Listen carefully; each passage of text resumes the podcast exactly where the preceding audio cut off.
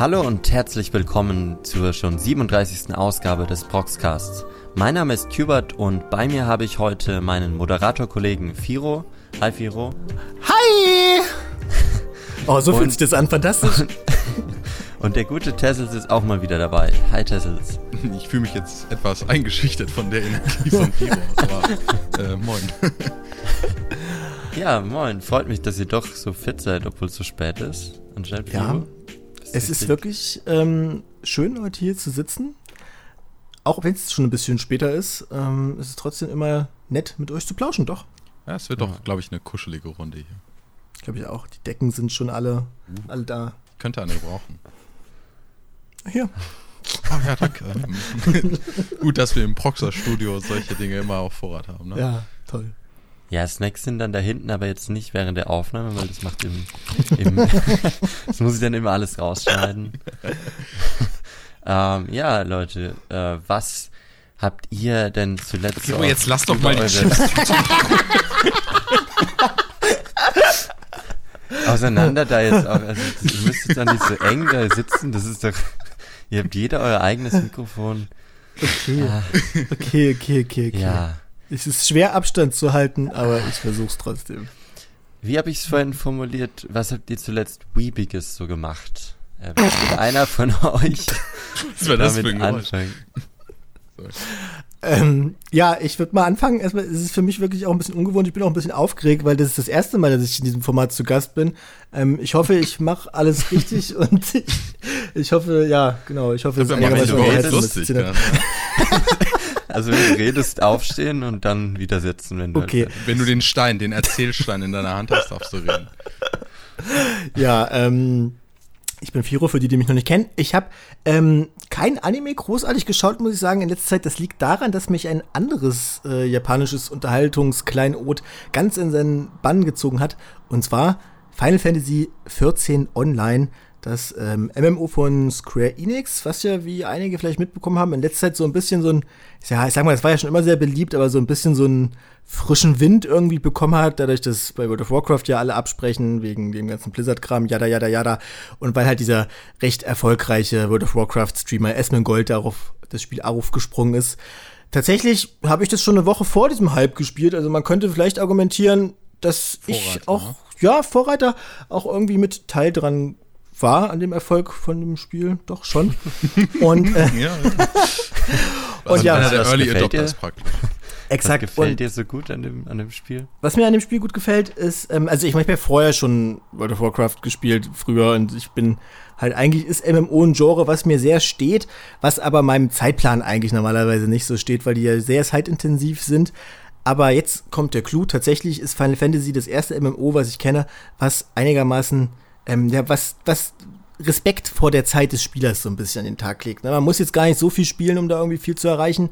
Und ähm, das äh, finde ich cool. Gameplay ist, wie man es halt kennt. Das ist so das klassischste MMO-Gameplay, was man sich vorstellen kann.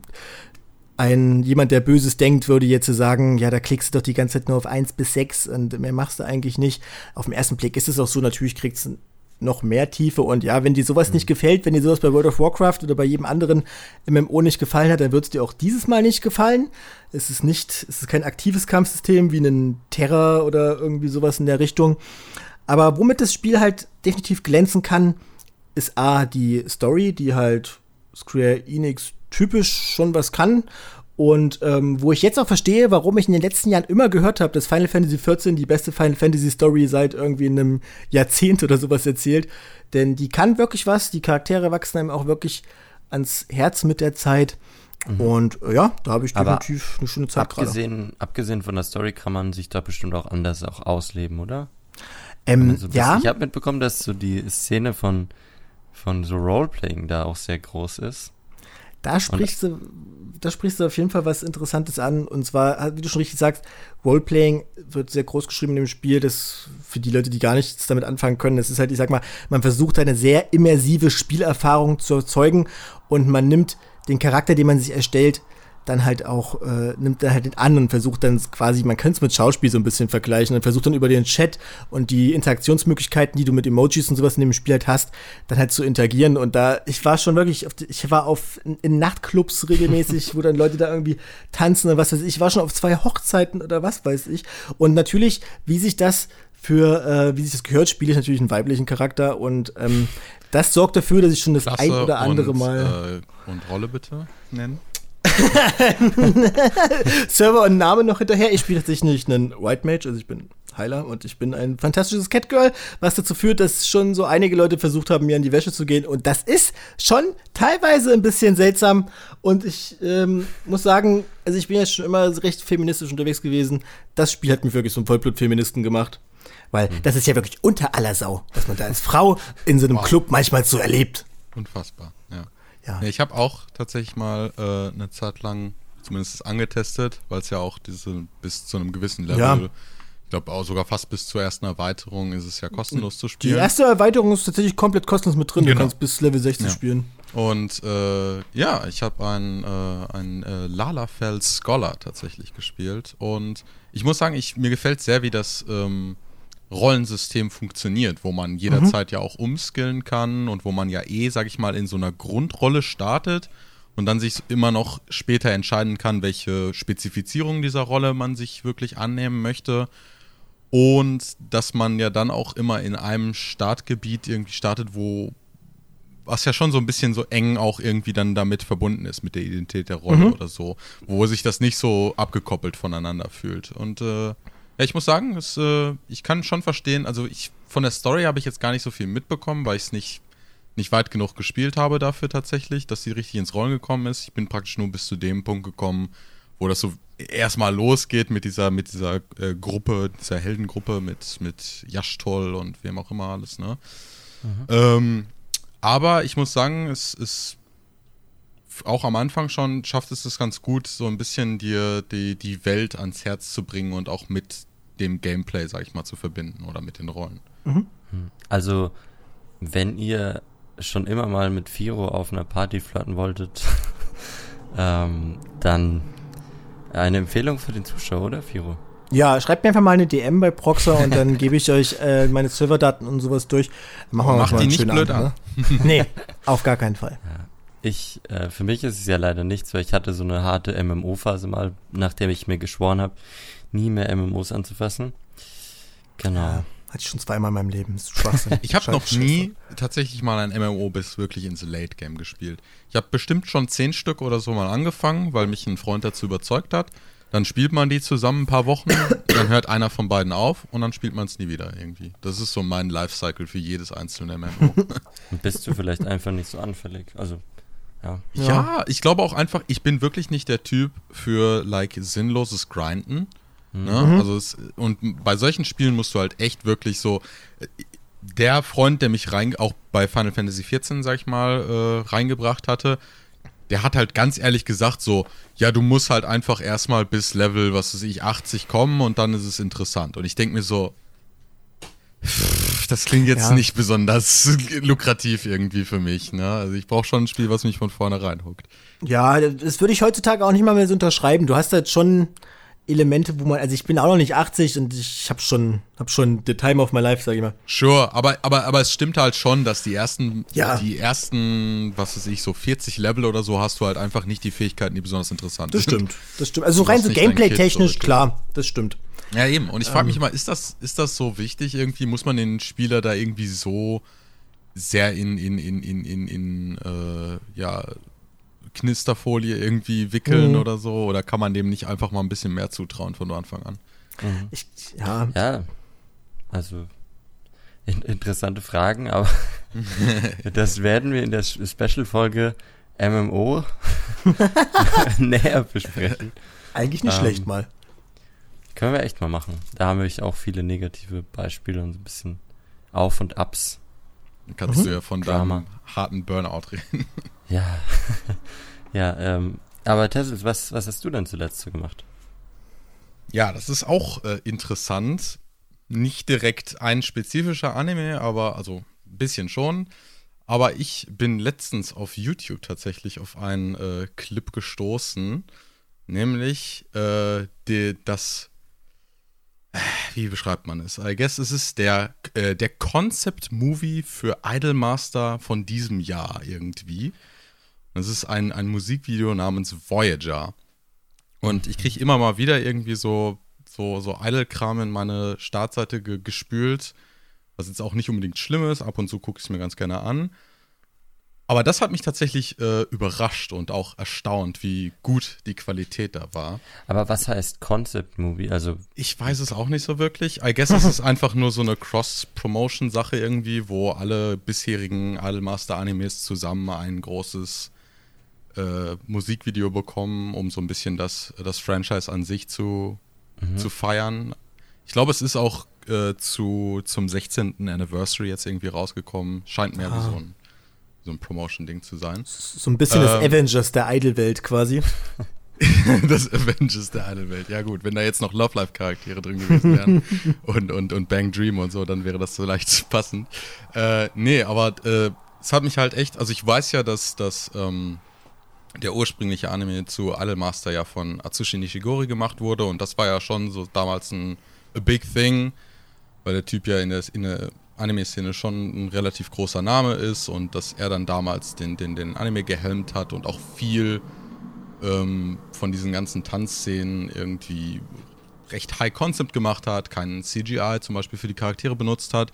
Und für den äh, Concept Movie ist er jetzt tatsächlich zurückgekommen und der hm. Concept Movie wurde von äh, nicht nur von Cloverworks, sondern auch von Studio Kara mitproduziert, mhm. also das Rebuild äh, of Eva Studio. Ah, ach was. Genau, und äh, so es auch aus, weil es ist echt. Also ich war erstaunt. Es ist wirklich, wirklich high fucking Production Value und du siehst teilweise echt das, das Blut der Animatoren am Bildschirm kleben noch so. Und ich kann das echt jedem empfehlen. Es ist vielleicht acht Minuten lang und äh, ich, bin, ich bin einfach wirklich erstaunt, weil es auch, also es hat sich bis, bis heute gehalten irgendwie bei Idolmaster, dass sie bei den Anime-Adaptionen echt kein CG benutzen. Also bei sowas wie Love Life ist das ja inzwischen schon so ja. sehr eingebaut, dass du es kaum mehr merkst irgendwie, wo der Übergang so flüssig ist. Aber trotzdem habe ich dann immer noch so eine, ja, so eine Hidden Appreciation dafür, dass sie irgendwie trotzdem drauf verzichten. Wo ich mir denke, boah, das ist schon ein Flex, ne, wenn du so wirklich irgendwie mhm.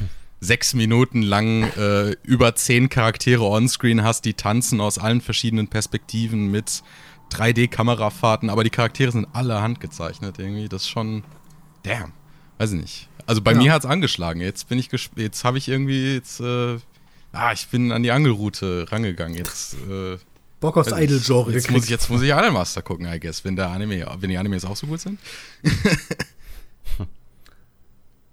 ja, nein, ich, hab, ich muss sagen, ich, ich habe nie so richtig den Bezug zu Idol-Animes ah, so gefunden. Nicht. Perfect Blue das Einzige, was ich. ja. ja, ja, gut, das. Ähm, das ist ein sehr spezieller Blick vielleicht.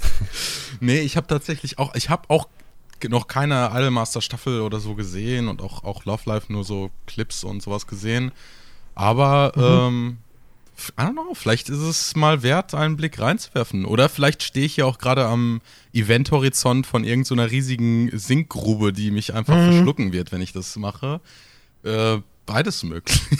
Ich sagen, ich, Aber du ich, sagst ja, das Video alleine ist schon lohnenswert, das, ne? Ja. Das ist schon lohnenswert. Und ich meine, wenn es ein Concept-Movie ist, dann ist es vielleicht ja auch so ein, so, also es wird so ein bisschen präsentiert wie so, ah, was ist die Zukunft dieses Franchises? Und ich meine, mhm. hey, wenn die Zukunft des Franchises so aussieht, Oh, Hut aber, ab, ne? aber ah, was ich mich frage, bei solchen Idol-Animes, da geht es ja dann den Zuschauer wahrscheinlich schon, aber halt auch sehr um diese Performances, ne? Wäre es denn nicht eigentlich dann. Schätze vielleicht eine Idee, dass man halt dann wie jetzt in diesem 8 Minuten Promo-Video halt wirklich das ganze Budget nimmt und das dann halt nur in solche Performances irgendwie steckt und dann in so ein bisschen so eine, ich sag mal, in so eine, hat so eine Mikro-Richtung geht und das dann halt wirklich wie so Konzerte oder sowas dann halt irgendwie raushaut oder als Musikvideos oder so. Weil du kannst ja natürlich, wenn du dich halt wirklich auf, weiß ich nicht, 10 Minuten nur äh, Musikdarbietungen konzentrierst und da dann die ganze Arbeit reinsteckst, da kannst du ja. natürlich schöner, das dann schöner gestalten, als wenn du jetzt halt noch den Plot da dann irgendwie hast und dann sind die noch in der Schule 80 Prozent der Zeit. Das muss ja auch alles animiert und gezeichnet werden, ne? Ja, du musst ja halt auch irgendwie aber auch schon die Charaktere an sich aufbauen, ne? Also ich, ich kann mir schon vorstellen, dass ich jetzt noch größere ähm, noch größeres Gefallen an, an dem, an dem äh, Film oder an dem Kurzfilm gefunden hätte, wenn ich jetzt gewusst hätte, boah, das ist, äh, das ist die und die. Ah, mein Gott, unglaublich, dass die jetzt da ist in dem Video. Ist doch mein Lieblingsidol von allem. Ja, stimmt schon. Ich kenne sogar ein paar, aber mehr so von Ja, den gut. Memes. Ne? Ah, das ist dann sogar Die ohne, ohne diesen. Skelett-T-Shirt. Die ist aber nicht in dem Video leider. Aber wenn, wenn das ohne diesen Fanservice bei dir schon so gut funktioniert hat, dann ja. Ja, wobei das hängt vielleicht gut, davon ab, dass ich halt auch jemand bin, der so diese technische Seite Ja, sehr, sehr, mag oder so. Ich könnte mir jetzt vorstellen, dass es auch jemand guckt, der jetzt nicht wirklich sich damit beschäftigt und denkt so, oh, es sieht nett aus. Mhm. Und während ich da sitze und, und bei einigen Szenen, also es gibt da so wirklich ein paar sehr, sehr geile Cuts, wo dann auch so komplett einfach, ach, ich weiß nicht, der, der, der, der geht richtig die Luzi ab, ne? Dann holst du deinen Glow, Glowstick raus und Da habe ich schon Gänsehaut bekommen. Also es gibt wirklich zwei, zwei Szenen, wo ich mir dachte, also das hätte ich vorher hätte ich das für lächerlich gehalten, dass ich bei Idol Anime Gänsehaut kriege, aber das waren schon so, wow, okay. also jetzt habe ich auch Bock da mal reinzuschauen. Ja, das, das wie gesagt, ist nicht lang. Ich, ich Und der Song ist tatsächlich auch in Ordnung. Ist nicht so dieser typische Mhm. Song. Es sind, es, es sind ja auch die Männer-Idols dabei, ne? Also Ach, Master hat ja auch Side M und dann sind drei männliche Charaktere noch, noch mit dabei. Ach was. Ja, ja, ja. Hm. Ja, das ganze Ti- äh, hier, wie, wie bei äh, Smash Brothers, ne? Äh, everyone is here. So. Ach stimmt, das wäre ein besserer Vergleich gewesen Avengers. Gut, dass ich ihn noch gebracht habe. Jetzt, jetzt fühle ich mich richtig äh, belanglos mit, was habe ich zuletzt geschaut? Nach so einem Schwergewicht. ne? Nach euch beiden irgendwie und ich, ich komme jetzt mit einer normalen Anime-Serie. Disgusting. Wer guckt denn Ja. heutzutage Ja. noch Animes? Anime wird hier immer noch groß geschrieben im Podcast. Das wissen die wenigsten Also nicht. kann aber ich, kann ich trotzdem über Animes reden Ja, hier? ja. Nein. Ähm, ja, also ich habe zuletzt äh, im Zuge von, kennt ihr Anime Doro? Dieses Pomodoro statt, aber in den Pausen machst, guckst du Animes? Nee, ich, ist, ich weiß schon nicht, was das erste Okay. ist, was du gemeint Also hast. Pomodoro ist so eine Lernmethode, wo du so Intervalllernen machst und dann Okay. quasi 50 Minuten lernst und dann eine Pause machst. Und bei Anime Doro machst du quasi in dieser Pause, guckst du eine Folge Anime. Oh, okay. Gott. Ich dachte, du nimmst Pause vom Anime schauen, weil es so stressig ist. und lernst in den Pausen. Und genau, und dann habe ich, da gucke ich immer, welchen Anime habe ich halt noch nicht geguckt, weil das ist so eine gute Möglichkeit zu lernen und gleichzeitig so seine Liste abzuarbeiten, weil du halt kontinuierlich schaust. Und da habe ich ähm, mit Keep Your Hands Off Esoken endlich mal angefangen.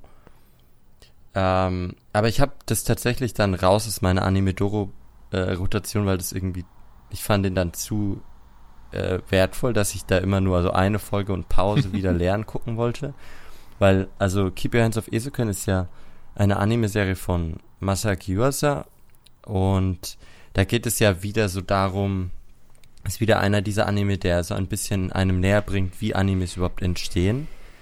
Aber anders als bei jetzt Bakuman oder Shirobaku, jetzt die Manga- und die Anime-Industrie so ein bisschen genauer dargestellt werden, ist es, finde ich, viel freier und verspielter. Also du bist, man folgt eben Oberschülern, drei Mädchen, ähm, die total fasziniert, zumindest zwei von ihnen, von Animes sind und die unbedingt ihren eigenen machen wollen. Die haben halt ganz viele Visionen und die sind total kreuz und quer und der Anime hat so eine ganz eigenartige oder einzigartige Energie, die der so gut einfängt ähm, und der zeigt so die Grenzenlosigkeit der eigenen Fantasie eben auf, weil du hast dann diesen, diesem einen Mädchen ähm, folgst du dann und es durchwandert dann einfach nur diese kleine Stadt und man sieht halt, wie sie so die Gegend wahrnimmt und wie dann alles zum Leben erweckt wird und was sie einfach für eine unfassbar tolle ein äh, Fantasie hat. Und also es ist wirklich ein sehr ein Anime, der einem sehr viel mh, sehr umhaut, weil er so kraftvoll ist und so viel Spaß macht zu schauen und man lernt dann natürlich auch noch was dabei, so ein bisschen wie Animes entstehen, weil sie produzieren ja dann auch und merken, dass sie in ihre Grenzen kommen und dann kommen solche Techniken, wie kann ich Zeit sparen beim Animieren und dass ich nicht alles wirklich zeichnen muss, ein paar äh, Shots dann einfach mit Standbildern und die Musik irgendwie und Soundeffekte dann den Rest machen lassen und so weiter. Mhm. Also Würdest du sagen, dass du dadurch auch ein bisschen, bisschen was lernst? Also natürlich jetzt nicht, wie man, wie man Frame zeichnet oder sowas, aber so ein bisschen, wie man so einen Arbeitsablauf optimiert. Kannst du davon was für dein eigenes Leben irgendwie übernehmen? Hm. Ich finde, er ist eher motivierend. Als Eben, genau, ja. er ist ja eher so, also ja. ich, du hast es ja gerade schon erwähnt, aber ähm, also sowas wie Shirobako oder so ist ja schon relativ, es versucht ja schon recht realistisch zu zeigen, wie die Anime-Industrie auch funktioniert und der mhm. genaue Ablauf innerhalb einer Produktion. Bei Esoken ist das halt eher unrealistisch, was sie da machen tatsächlich, aber, äh, aber es trifft halt mehr so den, den emotionalen Part. Ne? Okay. Warum genau. will man Anime ja. machen? Was ist der, was ist die Passion dahinter? Wofür brennt man und so, ne? Das ist halt wirklich sehr, als würde man durch Kinderaugen so schauen. Es ist sehr einfach fantasievoll und die machen halt, was sie wollen. Es ist wirklich, Schön. also gibt einem ganz äh, schönes Gefühl, finde ich, beim Schauen. Und man ist sehr, eben wie du gesagt hast, motiviert und ja. selber kreativ zu werden. Ja. Ich, ich, ich mag auch einfach dieses Zusammenspiel aus den Charakteren. Du hast halt ähm, äh, die zwei Charaktere, die so ein bisschen die, die, die Verträumten sind, die ihre Sache durchziehen wollen und ihre Fantasie haben und ganz klar, äh, sag ich mal, schon so eine Vision davon haben, was sie machen wollen, aber es nicht wirklich auf Papier bringen können oder nicht so wirklich den. Sie den, sind auch nicht strukturiert äh, genug. Genau, vielleicht. sie sind nicht strukturiert. Sie sind viel zu chaotisch, um das ja. tatsächlich irgendwie zu ihrem Job machen zu können. Und dann hast du halt Kanamori und die ist der Businessman, ne? Die, oder die Businesswoman. Ja, ja. Und die, die weiß die halt einfach, die ist jetzt nicht unbedingt diejenige, die am meisten da irgendwie für Anime brennt, aber die denkt sich einfach, ich weiß, wie ich die beiden hier organisieren kann, damit ja. die für mich Anime produzieren. Und das ist so ein, so ein Match made in heaven, ne?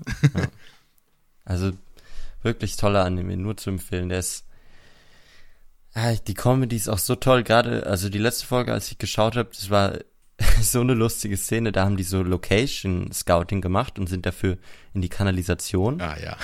und ähm, die, also die eine von den Mädchen war sehr nervös auch die ganze Zeit und ängstlich. Und dann kam die Situation, wo sie in ein Loch gefallen sind, weil der Boden nachgegeben hat. Und dann diese Ängstliche ist dann noch panischer und erklärt den allen, dass sie jetzt gleich sterben werden. Mhm. Erstmal. Und dann kommt so, weil sie halt der übelste, ähm, anscheinend sie jetzt so ein, sie ist in allen möglichen Gebieten so ein bisschen sehr nerdig und sie macht dann so eine absolute spektakuläre Survival-Aktion und macht es dann so richtig locker, so, okay, erst müssen wir jetzt mit der Schaufel den Boden da abgraben und an einer Stelle einen großen Haufen bilden, dann tue ich mein, mein Messer in irgendeine Socke oder so und dann kommt dann, wird dann so. So, so MacGyver-Style. Ja, genau. Und dann sind sie äh, gleich wieder draußen, also es ist Super. Toller, toller Klingt gut, klingt ja, also wenn es sich dazu gebracht hat, dass es von der Lernliste auf die Binge-Liste gewandert ist, das ist ja auf jeden Fall ein gutes, gutes ja. Zeichen. Hatten wir, glaube ich, auch schon mal Podcast. Tessels hat mal in ähm, im Season-Video darüber geredet. Ah, genau. stimmt, da war es. Ja, okay. Na gut, dann ist es noch. Ist ja auch immer schön, mal eine neue Perspektive dann abzubilden, ne? Ja. Super. Genau. Aber ich denke, es wird so langsam Zeit, dass wir jetzt zum Ach, Themen. Nee. Lass uns mal, hier, lass mal, lass mal ein bisschen hier bleiben. Und wir kommen jetzt zum Thementalk. Heute haben wir ein sehr persönliches Thema im Proxcast. Und zwar wollen wir über Vorbilder reden. Und zwar nicht irgendwie Sylvester Stallone oder, oder Arnold Schwarzenegger, wie bei Firo wahrscheinlich die Vorbilder sind, sondern ähm, sondern im Anime- und Manga-Bereich natürlich. Ja, wir sind ja alle schon lange genug jetzt im Anime-Fangeschäft unterwegs, mhm. dass wir schon seit unserer Kindheit oder Jugend erst ähm, sehr viele Animes schauen und deswegen begleiten uns natürlich bestimmte Figuren schon jetzt ein Leben lang. Und mich würde sehr interessieren, wer von euch beiden äh, bestimmte Vorbilder hat, die ein die euch beeinflusst haben im Leben und vielleicht habt ihr euch von den Sachen abgeschaut oder bestimmte Philosophien angeeignet und durch die ihr eben sozialisiert wurdet vielleicht sogar oder gewachsen seid an denen. Ja, will vielleicht einer mal irgendeinen Charakter reinwerfen zuerst? Äh, ich würde dann, wenn es keinen stört, mal beginnen.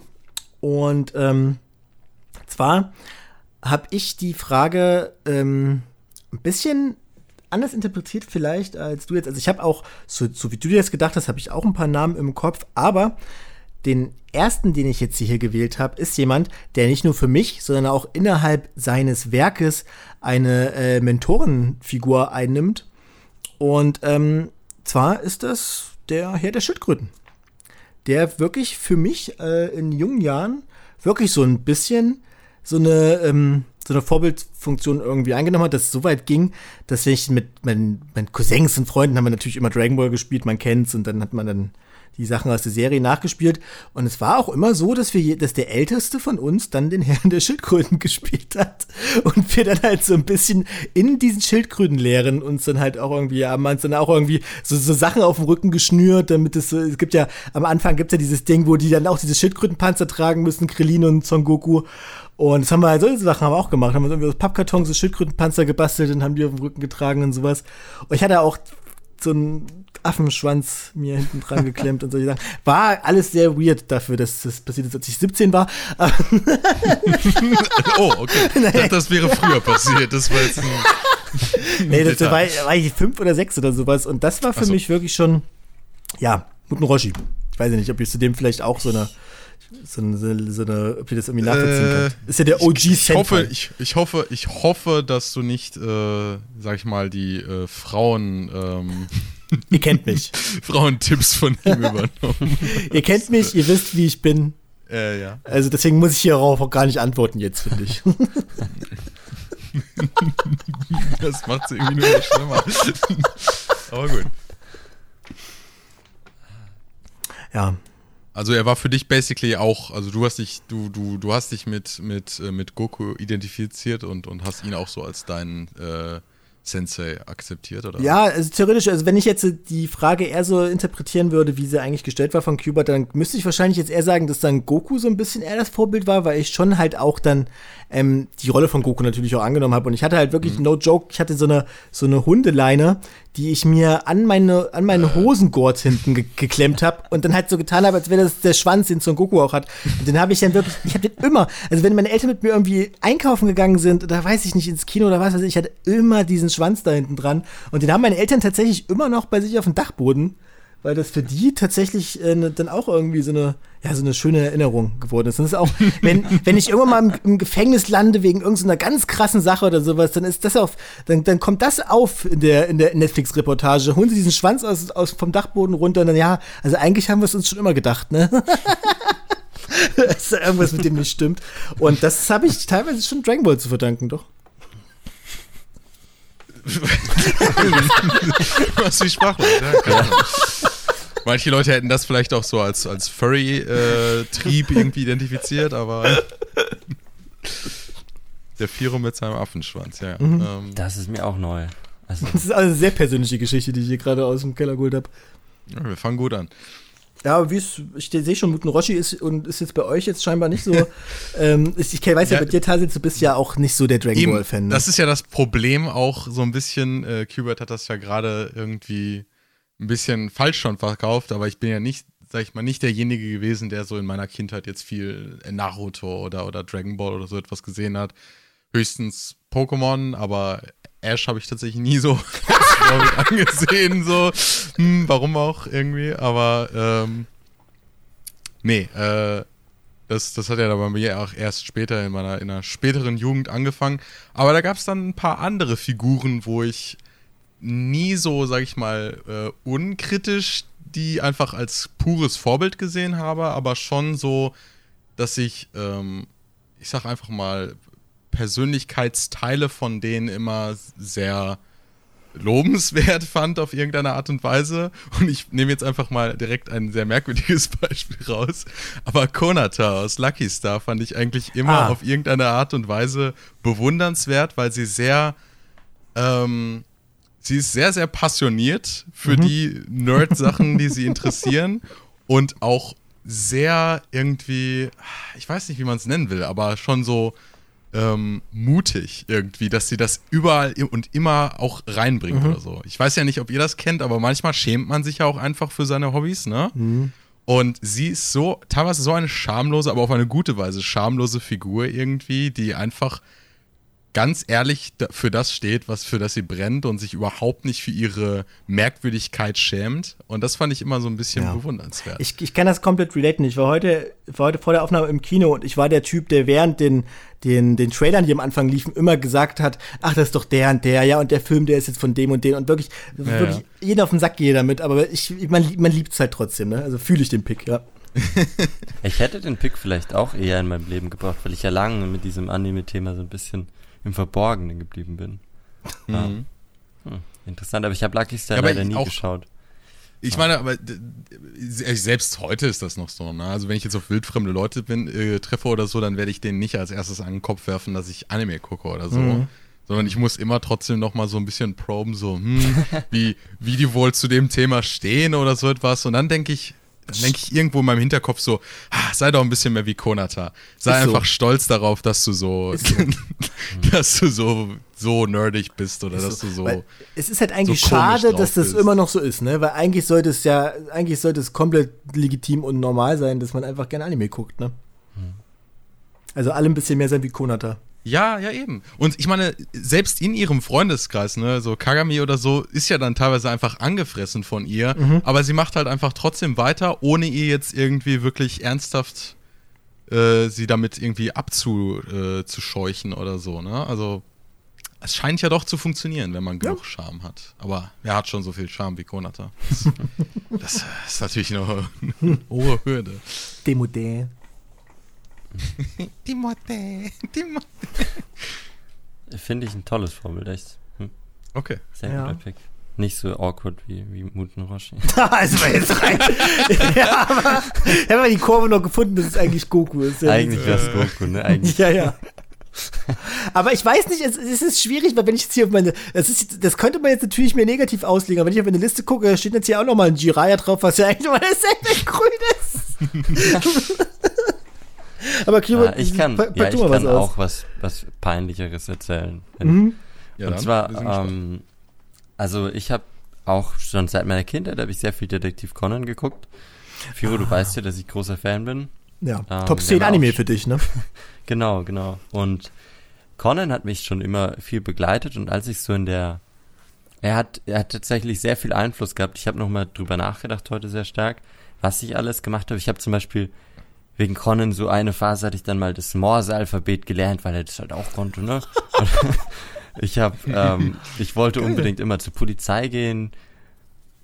Ich denke, das war definitiv wegen Conan, weil er, er mhm. holt sich die Bad Guys und ähm, ich habe mich das erste Mal mit der japanischen Schrift auch durch Conan beschäftigt, weil einmal ein Rätsel mit Schriftzeichen eben vorkam.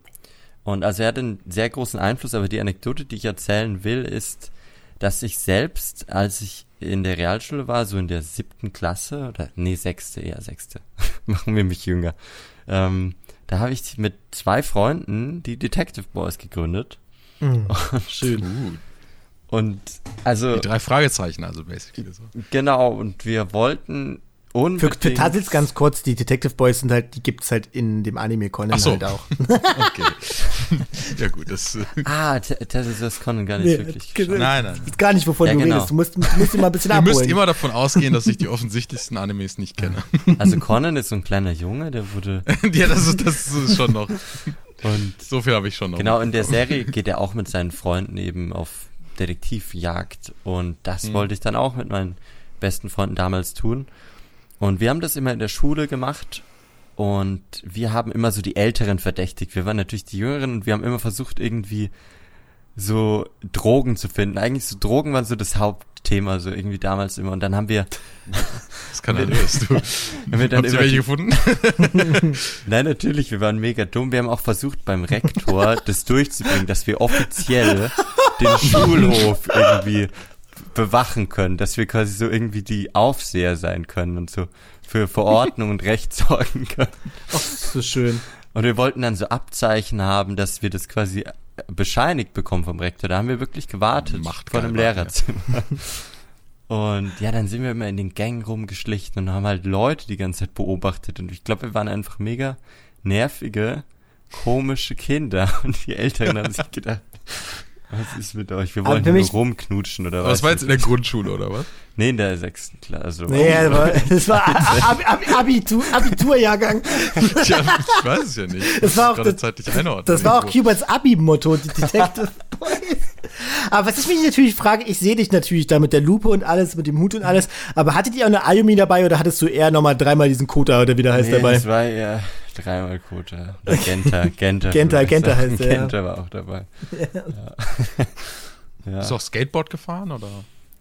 Ich bin mal Skateboard gefahren, also nicht wegen Conan. Ja. Okay. Und ich hatte auch nie diesen Professor, der mich mit coolen Gadget ausgestattet hat. Also. Ich finde es witzig, dass du das sagst, weil wir hatten tats- ich hatte auch mal eine Detective Kids Gruppe bei uns im, zur Kirchfahrt oder was das da war. Damals habe ich auch mit Freunden so Detective Kids gegründet und wir haben es halt Kids genannt, weil wir wollten ein bisschen exklusiv damals halt auch schon sein für alle Geschlechter. Und Wow, Vorreiter. Und da haben wir dann, ich bin eigentlich, alles, was ich gemacht habe, war, um die Kirche im Kreis zu, re zu rennen und zu schreien, Detective Kids, Detective Kids. Aber die sind nie gekommen. Und ja, das war Merkwürdigerweise hat er nie einen Übeltäter Nee. überführt. Nie. Die, also ich weiß, ich, ich würde mich gerne beobachten jetzt nochmal damals. Ich hätte gern so Footage, weil jetzt auch, ich, wir hätten ja nicht mal gewusst, wie so Drogen aussehen. damals. Nee. Also ich, überhaupt keine Ahnung, wonach man überhaupt gesucht hat. Nach dem Bösen, aber was das Böse ist. Ja. Es wäre ein schönes Spin-off gewesen, wenn meine Detective Kids auf deine Boys getroffen wurden. Genau, es wäre, ne? wie wenn, wenn hier Shinichi auf hier, wie heißt denn dieser, Universes treffen zusammen. dieser wie heißt denn dieser Auf so einem Detective? Schultrip, ne, wenn man so Genau, eine genau. Klassenfahrt macht, dann gleich. Super Con Sehe ich eine super Conan-Folge, sollten wir auf jeden Fall pitchen. Ah, Ja, Ja, aber das, war ja das- dann, das ist ja quasi ein, ähm, da hast du ja wirklich was von. Ne? Das war ja eine Vorbildfunktion, die ja wirklich dann dazu geführt hat, dass du versucht hast, ähm, in dem Intellektuellen was, was zu sehen, ne? dass du dann halt irgendwie Morse gelernt hast oder den, deinen Krips angestrengt hast. Bei mir war es ja dann eher mit äh, ja, der Schildkröten und Goku war ja eher den bösen Haum auf den Latz, ne? ja. Hast du eigentlich damals so Gewichte getragen, Firo? Ähm, ich, nee, ich, das war ja noch Oldschool Dragon Ball. Da, mit den Gewichten Ah, okay. hat er ja dann erst zum Wechsel zu Z angefangen. Und mal hier. Du bist älter, als ich dachte. Ja, ich bin schon sehr alt doch. Schön. Ja, aber was ich, das war ja so ein bisschen als Überleitung geplant, weil ich habe tatsächlich auch, es, es ist ja schön, wenn man Vorbilder hat und es ist ja im Idealfall führen die ja auch dazu, dass man dann, ähm, ja, sich halt gute Eigenschaften abguckt. Schlecht wird's natürlich, wenn man in den prägenden Jahren seines Lebens, so mit 16, 17, sich Vorbilder aussucht, die dann eher vielleicht ein bisschen moralisch verwerflicher waren. Und deswegen werde ich jetzt was in den Raum schmeißen. Das sind zwei, die aber eigentlich, die auf genau dieselbe Art und Weise bei mir funktioniert haben, weil es schon doch sehr ähnliche Charaktere sind. Und zwar Yagami Light und äh, die Lush Lamperlush, die ja, Lampe. der Typ. Duschlampe? Was? Und ja, auf jeden Fall, die beiden haben, ja, die haben, als ich so 16, 17 war, da war ich in einer Phase in meinem Leben, wo ich mich cleverer gefühlt habe als alle anderen Menschen und ich dachte, ich bin, ich bin der. Du hast nur auf den King. Moment gewartet, wo dein Death Note endlich Genau. vom Himmel Ich habe fällt. ich hab ne? nur darauf gewartet, dass ich einen Death Note oder einen Gears in die Hände bekomme und nur auf den Moment gewartet, dass ich dann auch mal so eine Revolution irgendwie anführen kann. Und leider Gottes bekomme ich mit, dass so einige Eigenschaften von diesen Charakteren immer noch so ein bisschen in meinem Gedankengut drinstecken. Und, Und, inwieweit ähm, hat dich dann Leid oder so beeinflusst? Also hast du dann bestimmt, hast du ein Death Note geführt? Oder? Naja, nee, nicht auf so eine Nerd. Es war schon so, ich habe halt. äh, So, ich fand ist halt, cool. gerade bei, ja, ich fand, ich, gerade bei Lelouch fand ich halt irgendwie diesen Gedanken immer so schön, dass er halt, im, kleiner Code Gear Spoiler, dass er halt den versucht, so zum, zum Symbol des Hasses zu werden und sich dann quasi aufopfert und dass man halt ihn nie so richtig lesen konnte und man nie wusste, ist er jetzt einfach dieser Psychopath, für den ihn alle halten oder ist er vielleicht doch ähm, eigentlich ein guter Typ. Und in dieser Rolle habe ich mich selbst immer so ein bisschen gesehen, weil ich glaube ich einfach, ich habe jetzt schon ein paar Stories über mich erzählt in dem Podcast. Ich war in meiner Schulzeit schon auch ein bisschen ein Weirdo. Und ähm, das war wahrscheinlich der Grund, warum mich alle gemieden haben und nicht, weil ich eigentlich ein ähm, total cleverer und durchtriebener Planführer war. Das klingt jetzt schon so ein bisschen so, als hättest du Junibio gehabt. Ne? Also, hast du dann auch mit deinem Auge, hast du so eine Kontaktlinse reingesetzt und hast du mal so getan, als hättest du das Gears und so? Nee? Kontakt, Kontaktlinsen hatte ich tatsächlich nur vom Sharingan. Oh, Und kann, man ja, kann man ja beide, für beides benutzen. das stimmt. Aber ich muss, ich muss sagen, es gibt aber schon auch noch, bei Light es wird schwieriger zu argumentieren. Aber bei Lelouch gibt es schon so Eigenschaften, wo ich auch sagen würde, da kann er eine Vorbildfunktion sein. Und ähm, Also es hat dich dann Ja. mehr so charakterlich einfach geprägt und nicht, dass du irgendwelche Taten ausgeübt hast. Nein, oh Gottes Willen. Also ja, jetzt wird das hier zum Beispiel, jetzt dreht sich das. ist, ist es das? Ist es das, diese Sendung, mit der ihr mich einfach mal in der Gitter bringen wollt? Also du kannst dich hier Da müssen wir gar nicht aushelfen, finde ich irgendwie. Der Podcast Ja, kann nicht vor Gericht von selbst. vorgebracht werden. Sie wollte, dass ich das mache. Ähm, okay. Nee, aber auf jeden Fall, ja, also das ist es eher. Also ich sag mal, es hat halt Einfluss darauf gehabt, wie ich mich selbst gesehen habe und wie ich meine Rolle in der Welt gesehen habe. Gerade so als ängstlicher Teenager mit 17, der ich halt auch schon war. Aber ähm, ich habe nicht angefangen, dann irgendwelche, weiß ich nicht. Ich habe natürlich geträumt. Es war immer mein großer Traum, mir irgendwann mal so eine Maske aufzusetzen und dann mal halt irgendwo irgendwie so einen Code Gears ähnlichen Stunt zu ziehen, um da irgendwie so Medien Aufmerksamkeit auf mich zu ziehen und dann die Welt zu verändern. Aber mein Problem war immer, es, es ist halt nicht wie bei Code Geass, dass da jetzt irgendwie so eine, so eine große Notsituation ist, dass dann so eine Revolution da wirklich halt angebracht Vielleicht hatte wäre. ich ne? da auch diese, diese Medien, wie du gesagt, gesagt hast, Medienaufmerksamkeit und diese, dieses Leinwanddasein. Vielleicht hat das dich jetzt Ja. zu diesem Moderator auch so ein bisschen. Du, du wolltest die, die Menge, die dich anschaut. Er, ben, er benutzt den Proxcast für höhere Zwecke. Wenn eine Revolution hiermit anzettelt. oh no! Bogowakira. Ähm, Ja, aber das sind auf jeden Fall, ich weiß nicht, ist, kennt ihr das auch, dass ihr dann irgendwie so Vorbilder habt? Ich weiß noch, bei uns in der Schule gab es immer, da war Charlie Sheen war da oft so ein Vorbild von Leuten, wo ich mir so dachte, das ist vielleicht nicht das beste Vorbild. Habt, habt ihr auch so Vorbilder, wo ihr euch aber eigentlich dann eher denkt, na ja, das ist jetzt vielleicht eigentlich nicht so der Mensch, wo man sich unbedingt Sachen von abgucken sollte?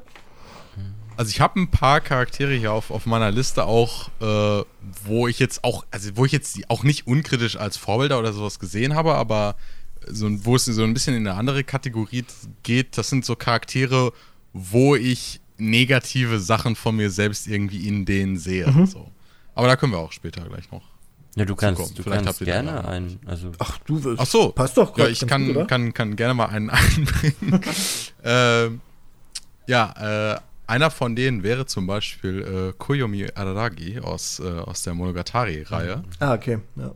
den ich so, ich meine, das war so einer der ersten Animes, den ich wirklich richtig geliebt habe, auch, als ich so in meiner späten Jugend dann angefangen habe, Anime zu schauen.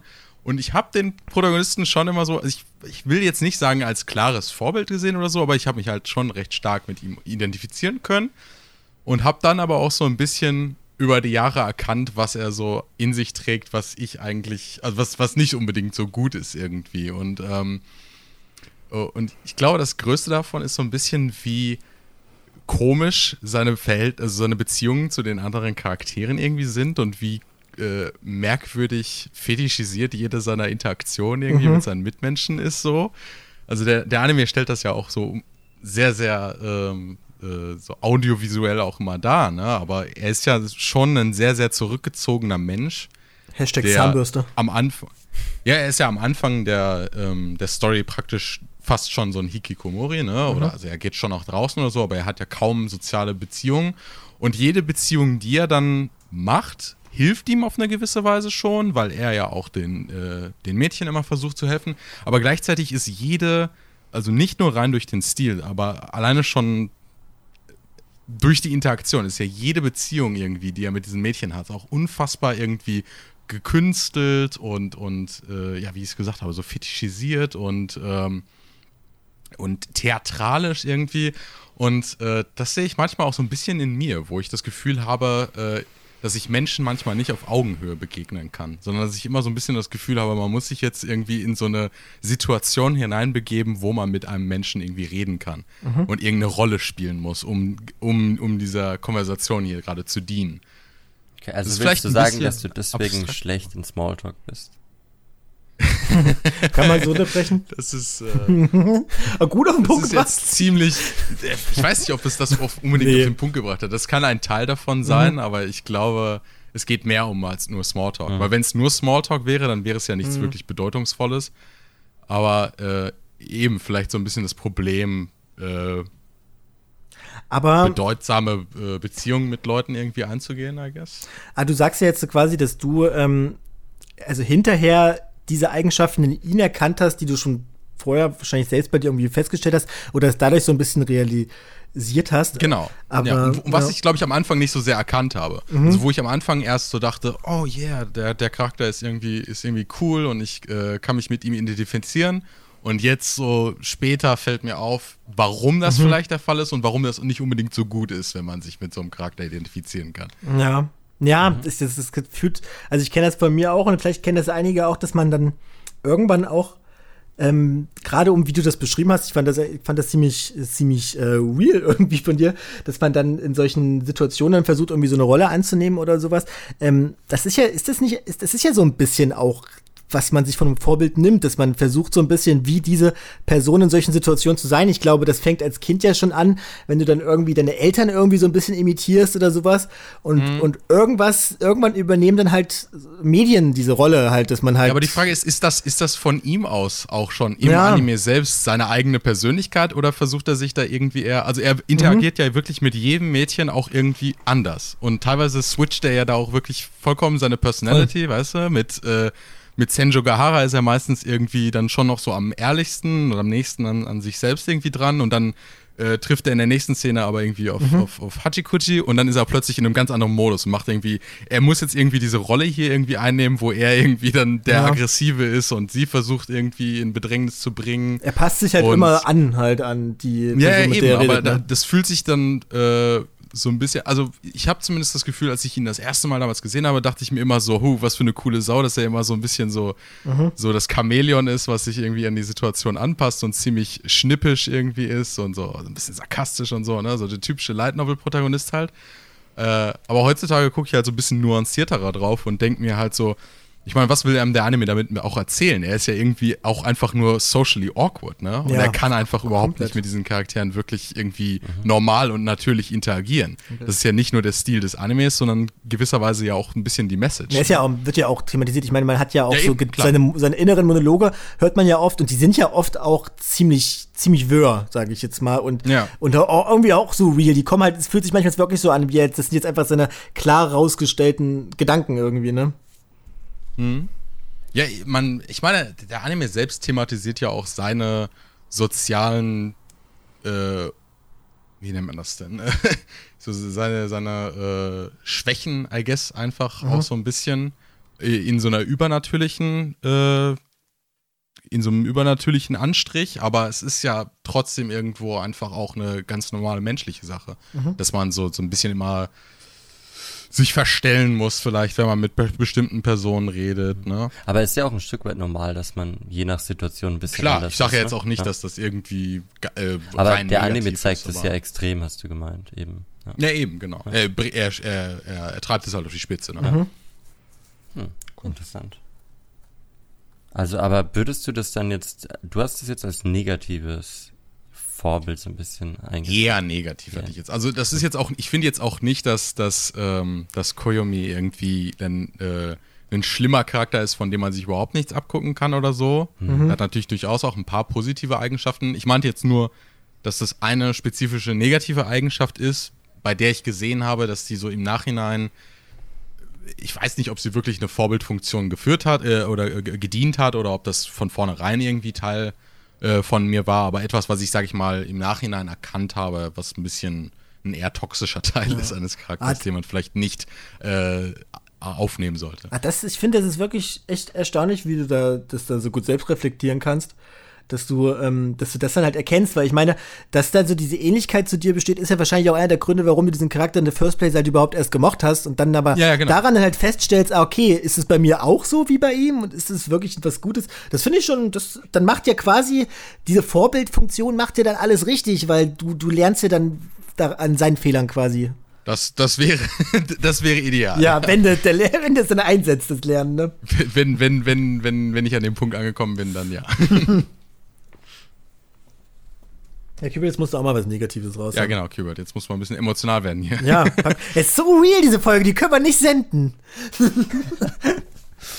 Damn, also ich hatte jetzt, Werde verletzlich. Ja, ich habe mich schon Ich mittlerweile so, so angefangen auszuziehen währenddessen. Ich weiß gar nicht warum. Es ist ganz komisch. What? Äh, ja. Ach, Jero, ich, du, du machst es einfach nur merkwürdig. ja, ich, ich bin der Einzige, oder was? Ah, verdammt. Ja, schon eigentlich. Zieht sich langsam das T-Shirt aus. Warte, ich muss mal mein Headset weglegen, damit ich das T-Shirt drüber kriege. Ah. Anfänger. Ach, ja. Daran merkt man, dass Kubert sich noch nie gestrippt hat, während er den Proxcast geführt hat. Ja, also in, ich hatte jetzt noch ganz andere Vorbilder, aber in diese Richtung kann ich gar nicht weitergehen noch. Da muss ich deine Hand loslassen, Tessels. Ja. Nee, ist, ist nicht schlimm. Ich, das war jetzt einfach nur, weil Firo mich in diese Rolle Mhm. reingezwängt hat. Ja. Also ich, hatte, ähm, ich hatte ganz viele sportliche Vorbilder noch, aber das ist ja auch irgendwie ein bisschen, bisschen lame jetzt. Ach doch, Sport finde ich gut, weil da habe ich auch noch was. Da, geh mal in die Richtung. Finde ich nicht schlecht. Ähm, und zwar ähm, wollte ich über meinen äh, Arbeiter auch auf Proxy reden, also über Aomi, ne? Der ist ja aus Kuroko no Basuke. Und als die Serie rauskam, so 2012, 2013, habe ich gerade erst mit dem Basketball auch selber angefangen und noch nicht im Verein wirklich gespielt, sondern einfach nur selbst für mich auf dem Freiplatz. Und tatsächlich habe ich mir dann am Anfang, also erstmal hat es meine Leidenschaft sehr verstärkt, weil nach jeder Folge war ich gehypt und bin dann sofort auf dem Platz. Und zum anderen habe ich sehr stark sein, so seine Einstellung gefeiert, dass, also es wird ja oft negativ ausgelegt, weil so sein Charakter ist, ich bin der, dieser arrogante ähm, Superstar, der sagt, ich bin unbesiegbar und nur ich kann mich schlagen, aber was eigentlich dahinter steckt, ist, dass er mehr als jeder andere auf dem Platz alleine trainiert hat. Und sein Spruch, dass nur er sich schlagen kann, meint eigentlich nur, dass wenn er jetzt verfehlt oder so, hat er einfach nicht gut genug trainiert, hat den Wurf nicht so oft geübt und so weiter. Und so diesen Trainingseifer habe ich dann so auch aufgenommen. Aber, also das ist jetzt so das Positive. Das Negative, was ich mir so ein bisschen angeeignet habe, ist spielerisch ganz, ganz seltsame Moves. die Anime-Moves, oder wie? Anime-Moves sind, Mhm. ja, wo ich versucht habe, die zu kopieren. und als ich dann das erste Mal im Verein Schreist du war, die dann auch immer während des Spiels so? das, Inazuma Ball! So, zum Glück hat er ja selber nicht so geschrien, das wäre dann noch peinlicher gewesen, weil er so ein bisschen stiller auch ist. Aber er hat trotzdem einen sehr seltsamen Spielstil und als ich dann das erste Mal im Verein gegangen bin und dann zu so einem Probetraining gegangen bin, ist es schon aufgefallen, dass ich irgendwie komisch mir Basketball beigebracht habe. also ich habe schon seltsam. Das größte, der größte Albtraum dann. Hast du etwa Kuroko auf Basket geschaut? Und dann der Schweiß an deinem Gesicht. Nein, nein. Koko, was? Also wär, ich würde ich würd es, ich würd es so interessant finden, wenn du das dann, stell dir mal vor, das wäre so ausgegangen, dass du da aufgetaucht wärst und es hätte dir halt übelst was gebracht und du hättest die alle so Ja. mit deinen nie dagewesenen Trickshots alle so fertig gemacht. Das ist, das ist genauso wie wir haben damals bei der Superkicker lief da äh, damals, als ich klein war und da haben wir auch immer Fußball auf dem Schulhof gespielt und da, haben- da gab es die eine Mhm. Folge bei Kickers, wo die mit dem Tischtennisball halt dann irgendwie und mit einem Tennisball Fußball spielen, mit Ja. dem Gedanken, wenn man dann auf den Fußball wechselt, ist man noch besser. Das haben wir natürlich auch gemacht, war komplett bescheuert. Nur das mal ganz kurz reingeschoben. Aber diese Gewi ja, die, das kenne ich auch bei diesen, bei Kickers war das, glaube ich, mit den Gewichten am Bein. Das wollte ich auch immer mal Ja. ausprobieren, weil die haben ja dann irgendwie so gemeint, wenn man die dann abmacht, nach einer Woche ist man dann super dachte, das ist bei schnell. Naruto Das so ist, dieser gibt's, große. nee, Das das, fängt bei Dragon Ball an, das gibt's eigentlich ja, überall. ja, klar. Aber, Bei vielen. ja, okay. Ja. Genau, und äh, wo, war- wo war ich noch äh, bei Aomine? Ähm, Dass du dann beim Training warst? genau, Mhm. was ich auch, ich hatte mir das Trikot dann, das war auch mein easiest Cosplay immer, auf so Anime-Conventions bin ich Mhm. einfach nur immer so ein Aomine-Jersey gegangen. Und weil wir vorher dieses, uns ist unser Hobby so ein bisschen unangenehm gewesen, ich habe das Jersey immer angezogen und natürlich waren das äh, japanische Schriftzeichen, also Kanjis vorne drauf und ich wurde dann so oft gefragt, von, also welches Team das denn ist, weil die kennen halt nur NBA-Spieler natürlich. Und dann habe ich immer gesagt, das ist ein ehemaliger NBA-Spieler und der spielt jetzt in Asien wieder und ich Und du weißt nicht, ich habe immer dann so versucht, mich rauszureden. Das war mir aber auch sehr unangenehm. Aber ich wollte trotzdem das Jersey halt tragen, weil ich mich Ja. also ja, das kann- fühlen wollte. Immer, immerhin, da hast du ja wenigstens Ja. auf der einen Seite Mut Ja, gehabt. hast du ein bisschen zu dir gestanden. Da hast du quasi, ähm, ich meine, denn, auch wenn das, das Basketball-Skillset, was du dir dadurch beigebracht hast, dann Schwachsinn war, hast du ja trotzdem das Interesse an Sport. Und ich meine, Sport hast du trotzdem gemacht, ob das jetzt äh, Das dich zum Basketball-King macht oder nicht halt, ne? Und das finde ich auch immer, das ist ja auch immer das Schöne so am Vorbild. Bei mir war das ähm, ist auch eine große Inspiration. Man glaubt es mir vielleicht nicht, aber ich habe auch eine sportliche Ader. Und zwar fahre ich mein ganzes Leben lang eigentlich schon gerne Inline-Skates. Und das habe ich mir tatsächlich von, ähm, jetzt wird äh, tatsächlich ganz, ganz ich spitz, wenn ich das was sage, äh, von Sakura aus Cardcaptor Sakura halt abgeguckt, weil sie da immer so schön flockig mit toller Musik im Hintergrund so durch die Kante rollt und so verliebt in den zur Schule fährt. Das fand ich so toll, dass ich dann auch angefangen habe, Inline zu skaten. Und generell, ähm, bei Sakura ist es bei mir immer so eine Kombination zwischen kompletter Kindheitscrush, weil ich wirklich schon, als ich klein war, wirklich doch schon auch ein bisschen verliebt war. Und aber auch so ein bisschen auch diese Vorbildfunktion, weil sie fängt ja auch an als so eine in sich gekehrte und schüchterne Person und man glaubt es vielleicht heutzutage nicht mehr, aber ich war als Kind schon wirklich echt ziemlich, ziemlich äh, verschüchtert und ähm, ja, das hat mir so ein, mir tatsächlich das und natürlich auch andere Animes, Also wo dann das war ähnliche vor, Thematiken aufgeschnitten werden. vor der Lelouch-Phase. Ja, vor der Lelouch-Phase war ich eigentlich nur ein durch die Kante fahrendes Bevor du gewartet hast, dass das Death Note vom Himmel Genau. fällt, hast du gehofft, dass das äh. Buch mit den Clow Cards äh, runterfällt. Genau. Ja. Irgendwann in meinem Leben gab es dann diesen, diesen sehr dramatischen Wechsel von ich will eigentlich nur ein Magical Girl sein zu ich hab Bock, die ganze Welt in meinen Händen zu halten. Ich weiß nicht, wie es passiert ist. Ja, das ist kleine Schritte. Ja. Aber ja, Inline-Skates fahre ich immer noch und ich liebe es und es ist so mein einziges Hobby, was ich habe, was nicht bei mir in der Wohnung stattfindet. Und da bin ich ähm, Sakura sehr dankbar dafür, dass sie das mit mir geteilt hat. Da ist eine peinliche Geschichte jetzt bei mir, wo ich auch von, äh, von Sakura inspiriert wurde, Inline-Skates zu fahren. Äh, ich hatte vorher eigentlich nur Erfahren mit, Erfahrung mit, ähm, mit äh, Eis. Äh, Eiskunstlauf. das? Eis, äh, Kunstlauf, Wie so ein aber mit, Eis. wie nennt man das denn? Eislauf einfach, glaube ich. Oder. Schlittschuh fahren, ja, Schlittschuh. Schlittschuh, genau, sorry, das ist mir gar nicht eingefallen. Mit Schlittschuhen. Und es ist ja gar nicht so ein riesiger Unterschied. Also ich meine, wenn man Schlittschuh fahren kann, kann man eigentlich auch Inline-Skates fahren. Ist jetzt nicht Ja. eine riesige Umstellung. Äh, ja, und ich hatte so äh, mir extra mal einen Tag genommen und bin in der Nähe an so einem See, sag ich mal, so eine Rundstrecke gefahren ne, und habe mir also welche ausgeliehen und bin die Strecke gefahren. Hatte so bestimmt äh, eineinhalb Stunden den äh, sehr, sehr schönen Spaß damit und fünf Minuten, bevor ich den wieder abgeben wollte und so kurz wieder bei der Station war, wo mir die vermietet wurden, lege ich mich dann übelst auf die Schnauze. Das erste Mal an diesem Tag und habe mir tatsächlich meinen Ellbogen fragmentiert. Und das war.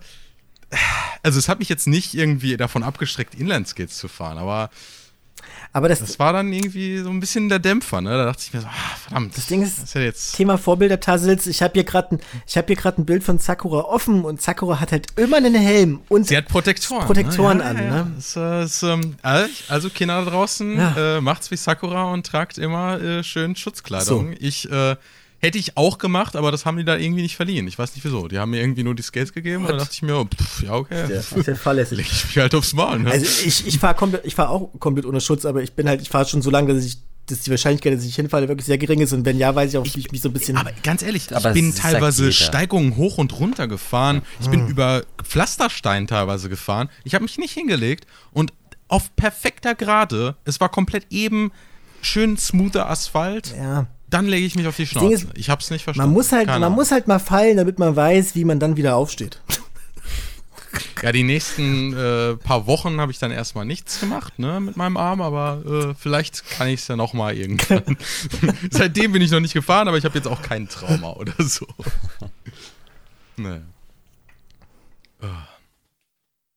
Ja, wir können eigentlich auch äh, fast schon bei Cardcaptor Sakura bleiben, weil ich habe nämlich auch äh, einen ein Charakter hier stehen, aber nicht Sakura, äh, auch nicht Tomoyo, obwohl Tomoyo basically Was, das hätte ich jetzt gedacht. ich, ich bin. Ja, Tomoyo ist aber kein Vorbild, weil ich bin ja schon. Stimmt. Tomoyo, ne? Also insofern, das ist ja kein, da muss ja nichts mehr erreichen.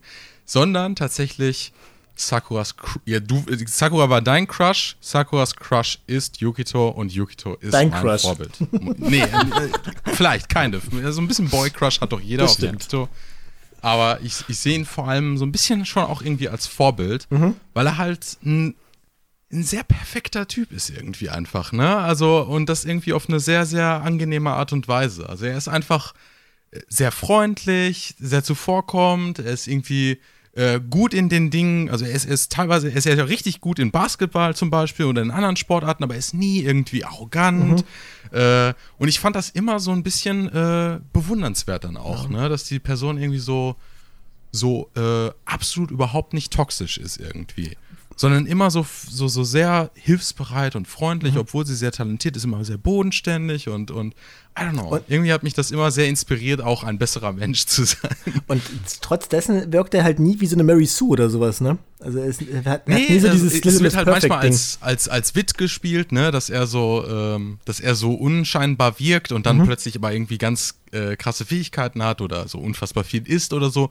Aber er wirkt ja jetzt nie wie ein Joke-Charakter, Ne. sondern er wird es, ähm, gerade weil er ja eben so ein bemerkenswerter Mensch ist, ist ja auch der Crush von Sakura auf ihn so, so verständlich auch irgendwie, weil er so, so bewundernswert irgendwie wirkt, ne? Und ähm, eine andere Sache ist auch noch, finde ich, dass er so eine Art von Maskulinität darstellt, die nicht so aggressiv ist, ne? Die nicht so irgendwie, oh, der, der Alpha, der was auch immer ist, sondern äh, wo er zwar schon irgendwie so als, als, als Frauenschwarm dasteht und als, als ähm, Person, zu der man aufschaut, aber ohne irgendwie äh, aggressiv zu sein, irgendwie, ohne irgendwie jetzt auch irgendwie in die Offensive zu gehen oder ähm, Ja, ja, ist halt, irgendwie ähm, konkurrenzhaft zu sein, so immer so eine sehr, sehr nahbare, nette Person einfach zu sein. Also Voll, ein nice ich- Guy. Ja. Bitte? Ein richtiger nice Guy. Ja, ein richtiger Nice Guy, aber ohne die negativen Seiten. ja. Ja. Firo, hast du auch noch eins? Was? Weil ich, ich sehe die Zeit, das ist schon ziemlich, ziemlich Stimmt, wir spät. sind halt, also ich haben würde sehr viel sagen, gequatscht heute. Aber hast du, du hast, hast du noch, hast du noch irgendwas, was dir auf ganz dringend auf dem Herzen liegt? Ganz, ganz dringend. Ich kann nur noch so, ein, äh, so eine Angewohnheit erzählen, die ich mir angeeignet habe, die mit Vorbildern zu tun hat. Die ist Ja, eine ganz kurze, das sind zwei Sätze. Und zwar, ich, das hat auch irgendwann so achte, neunte Klasse angefangen, äh, bei Prüfungen, ne?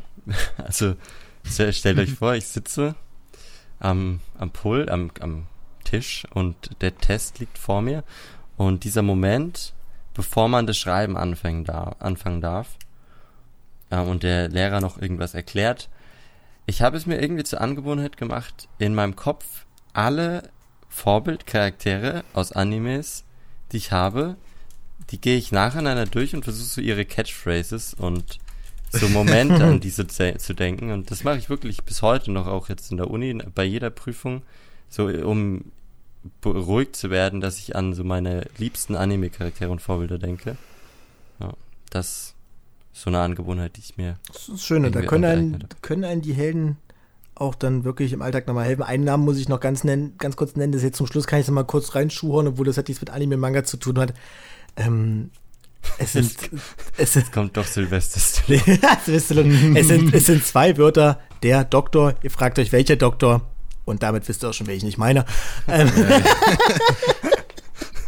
aber das findet hier jetzt kein. Und äh, der eine Typ aus Monster, ähm, ich weiß leider nicht mehr, wie er heißt. der Scha- Johann Liebert. Nein, oh das wäre jetzt sehr dunkel geworden. Das würde, würde aber gut reinpassen bei den ganzen anderen Sachen, die ich genannt habe. Aber dieser FBI, wir Scharfschütze.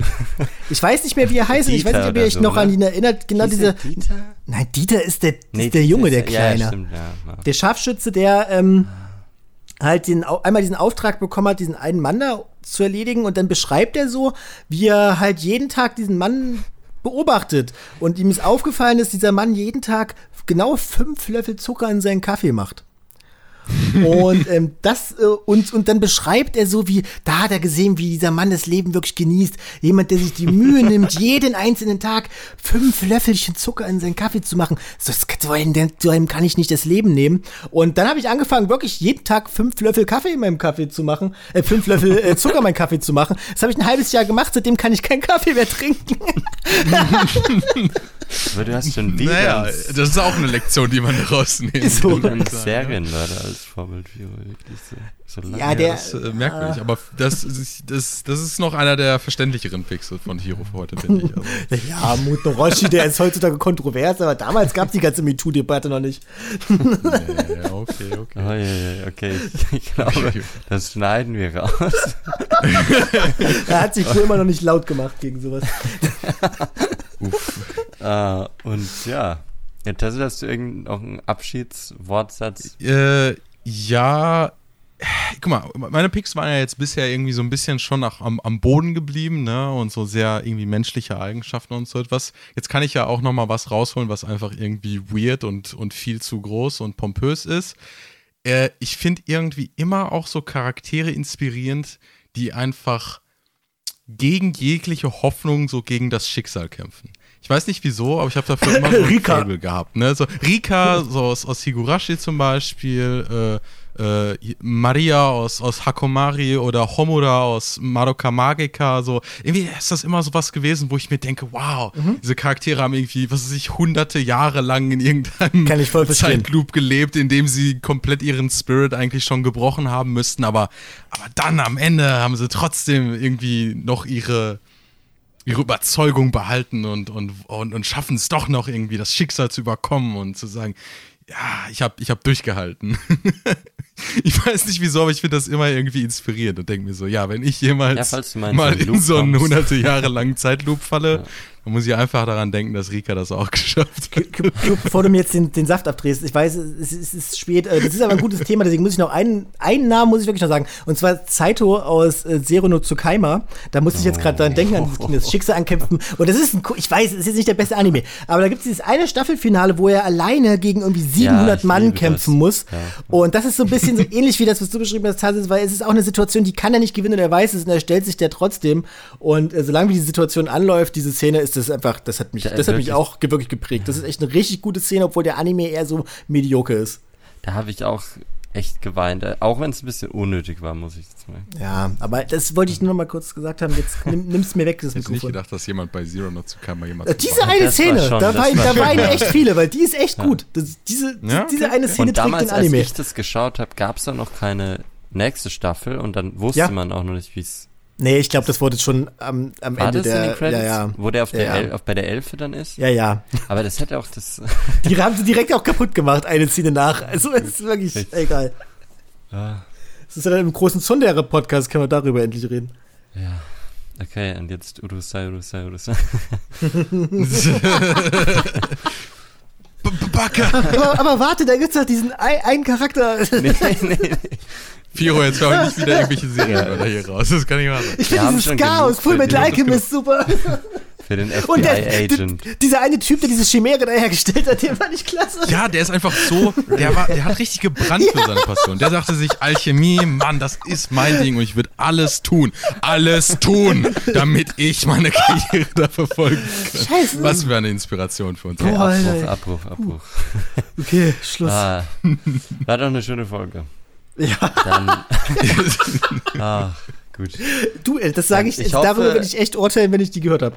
Ich hoffe, es hat äh, euch auch gefallen da draußen. Und was für Vorbilder habt ihr vielleicht in Animes? Habt ihr ähnliche wie wir? Habt ihr irgendwie komische Angewohnheiten auch durch Vorbilder euch angeeignet? Schreibt es bitte in die Kommentare. Denkt ihr jetzt besser oder schlechter über Firo? Das will ich wissen. Und sind wir vielleicht eure Vorbilder bis jetzt gewesen? Ja. Jetzt auf jeden Fall nicht mehr. Äh, und ja, dann sage ich mal, macht's gut und bis zur nächsten Folge. Bye, bye. Beini! Bye, bye. Ja, das kann man doch so senden, ne? Da, da schneide ich nix.